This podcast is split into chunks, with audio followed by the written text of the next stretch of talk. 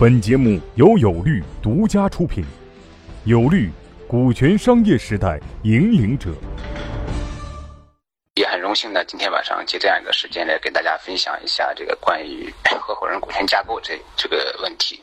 那么我们这次分享主要是以回答问题的方式来进行，大致时间一个小时左右。先回答第一个问题，就是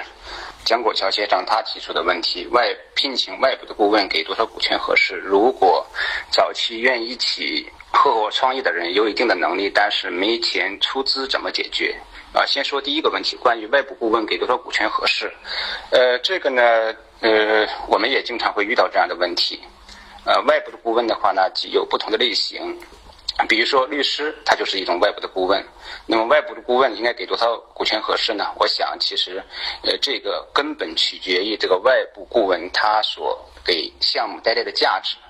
包括现在很多做技术 VC 的，其实也算是外部顾问。那么，包括做 FA 的，他也可以理解为外部的顾问。那么，这个顾问到底给多少股权合适？那我觉得根本取决于你对这个外部顾问他所发挥的作用的价值的判断。呃，从我们的经验来说，我们认为外部顾问，呃，他的如果给他公项目股权的话，我们认为是百分之一到百分之五之间是比较合适的。啊，比如说 FA 的话呢，通常现在市场价可能三到五个点，当然也有高的也有低的。我们认为超过五个点那就过高了。那么对呃技术 VC，现在基本上好像也是两三个点。那比如说我们呃法务人员，啊律师，那么也确实有个别的项目提出说是否也愿意通过这种服务换股权的方式来进行。这个呢其实是双方一个彼此的一个判断的过程。嗯。对于有的项目，人家其实不愿意接受这种所谓外部顾问占股权的，呃，那么对于有的项目，他虽然也接受的话，但是我们又觉得那个项目不好，我们也不愿意接受。所以现在从我们这个行业的角度来说，直接以法律服务换股权这个还是比较少啊。我一个朋友倒是采取了这种方式，所以这个是第关于第一个问题的答复，就是。呃，外部顾问，那我们认为是百分之一到百分之五的一个股权应该是比较合适的，而且还需要注意另外一个问题，就是外部顾问他股权怎么给，呃，什么时机给，通过什么样的形式给，啊，什么时候采取股权代持，什么时候把它变成工商注册的股权，这个其实都是需要考虑的因素。那么到底应该怎么进行，还是要取决这个项目本身的特点，啊，以及双方谈的条件来确定，呃，这个股权给多少，怎么给。第二个问题，呃，如果早期愿意一起合伙创业的人有一定的能力，但是没钱出资，怎么解决？呃，这个肯定是常见情形的，不是所有的人既能出钱又能出资，啊，又能出又又有能力，这个其实是比较难找的。我特别现在这样创业比较火的这样一个情况下，我们能找到又有钱又有能力啊，又能全职加入创业团队的，这个其实不是那么容易。那么对于这样的一个人，没有钱。出资我们该怎么解决呢？大致会有几个方法啊。第一个方法呢，就是他既然没有出钱，那么他在这个项目里又持有一定的股权，那么也许他在呃参与这个项目过程中，他可能就不拿工资或拿很少的工资，这是一种模式。另外一种模式呢，就是把他这样的一个价值可以折换成一定的钱啊，那么这个钱再折换成相应的股权，这是第二个处理方案。简单来说，呃，所以对这样的人，其实从这个问题提出者角度来说，他是其实心里是心里是觉得不踏实的。如果你认为你的心里不踏实，找这样一个合作伙伴，那么对于他的股权，你也可以采取分期实现、逐步实现这样一个方式来解决，而不用一步到位。因为其实你担心的是它的稳定性的问题，除了它的性价比之外，你是担担心的它的稳定性，好不好？这就是我对您第一个问题的一个答复。呃，第二个问题是张坚先生他提出的，如何在法律上落实合伙人的进入和退出机制？呃，这个是现在所有的创业项目都在做的事情，也都在考虑的事情。我们呃在给这些创业项目做 做股权架构服务的时候，这个是必须包括的内容之一。合伙人的进入和退出，简单的说，其实就是合伙人之间的一个锁定问题。这个呢。现在多数的初创团队，他们在没有拿到投资之前，他们已经在做这个事情了。当然，如果你没有做，那么投资人在给你进行投资的时候，他也会对你这个创始团队的股东进行一个股权锁定。我将这个群里面我也看了一下，应该有很多的投资人啊，也有一部分创业者应该已经拿到投资了。如果你拿到投资的话，你会看到投资协议里面肯定对创始的股东会进行一个三年、四年或者五年这样一个股权锁定。这个其实也是一个合伙人的退出机制的问题。呃，我们如果不考虑投资人这个层面，我们仅考虑考虑合伙人之间这样一个合伙人进入和退出机制，应该怎么来法律上来落实呢？其实就是通过合伙人协议的方式来进行。啊，也就是说，如果合伙人之间对于股权的分配已经完成了，比如说分配到七二幺百分之七十、百分之二十和百分之十，那么这百分之七十和百分之二十以及百分之十分在三个人的名下，这三个人之间要进行一个股权的锁定。所谓的股权锁定，也就是说，虽然他们已经从工商的角度来说，实际取得了各自的比例的股权，但是呢，我们内部会约定这个股权会分几年来实现，比如说分四年或分五年来实现。那么在这个过程中，如果出现某个合伙人没有达到四年或五年的要求，他提前走了，那么我们就要求他把他没有实现的股权。要进行处理，他已经拿到的股权也要进行处理，这个其实就是所谓的一个退出机制。那么具体怎么来处理，我们可能要分不同的情况。那么我们现在通常的做法是这样的，就是如果呃你没有干满三年或者四年或者五年，那比如说你合伙人做了一年你就走了，那么对于后面的股权，我们通常的条。这个做法是是要无条件的收回。所谓无条件的收回的话，就基本上不需要付出什么对价，就把他的股权转让回来，转让到其他股东名下，或者放到这个公共的呃股权激励那个池子里面去。那么对于已经拿到的股权，也会有不同的处理方案。这也要分不同的情况。比如说他走的时候，呃，大家是好聚好散的。那么如果是好聚好散，我们会按照一个协议约定的价格，把他的股权给买回来。或者是说让他继续保留，那如果不是好聚好散啊，大家可能闹得不开心，那么他走了，这种情况下，我们肯定是要把他的股权收回来的啊。呃，我们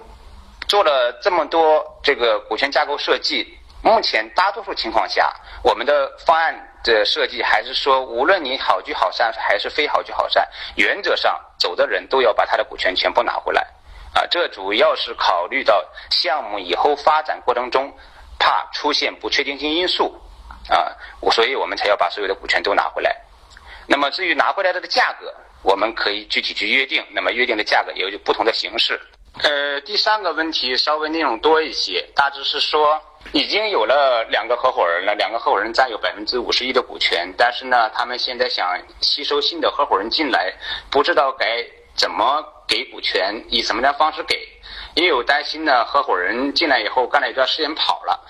所以这个其实是我们在组合伙团队的时候，呃，大家基本上都会面临这个问题，都有这个担心。那么这个问题我们一般会有没有一些解决的技巧和方法？那今天跟大家分享一下。呃，先说第一个问题，就是是否要新加入的合伙人出钱并送他股权？呃，这个是否应该怎么做？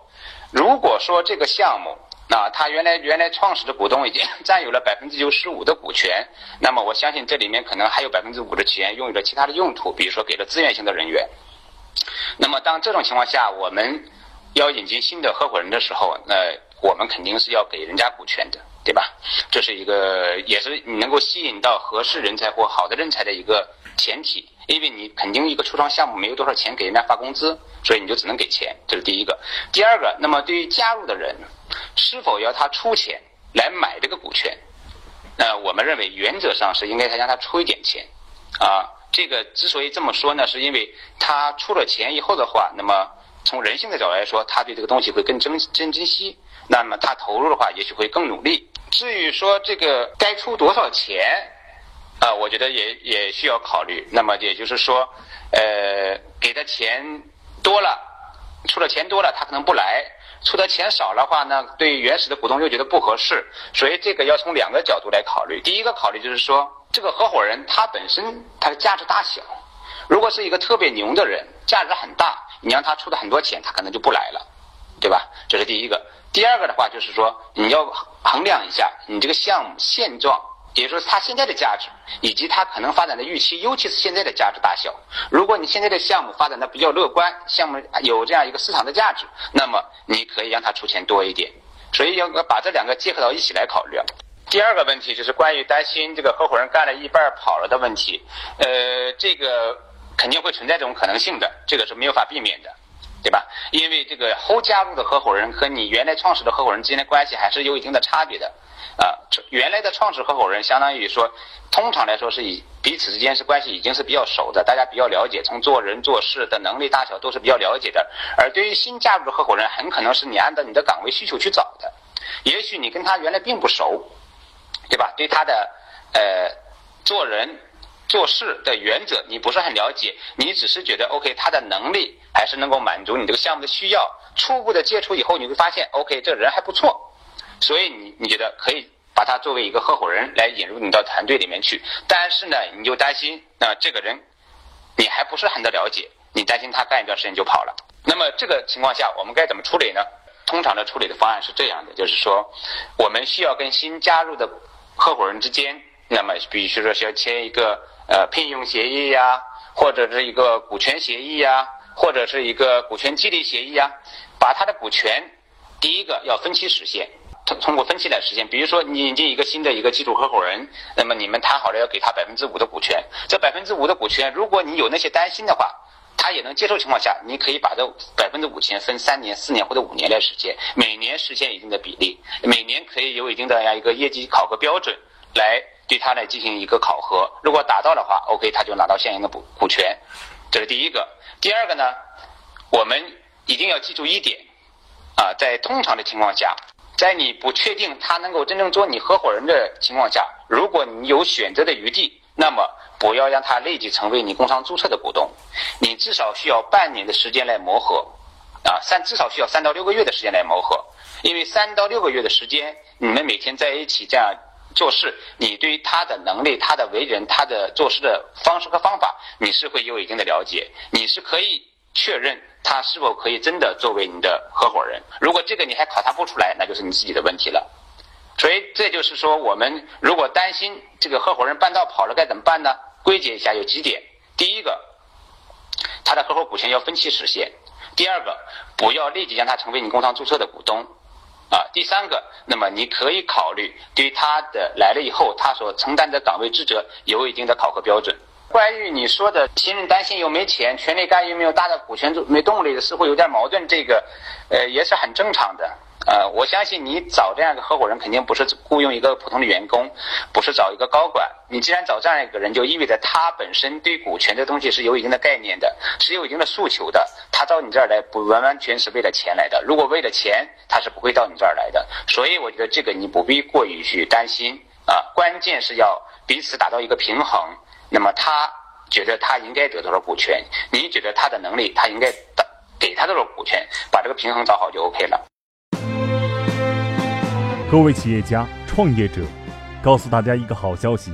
由全国著名股权专家王英军律师亲授的线下股权实战营现已面向全国招募学员，报名或合作洽谈详情，请添加微信 y o u l a w 零零一。y o u l a w 零零一，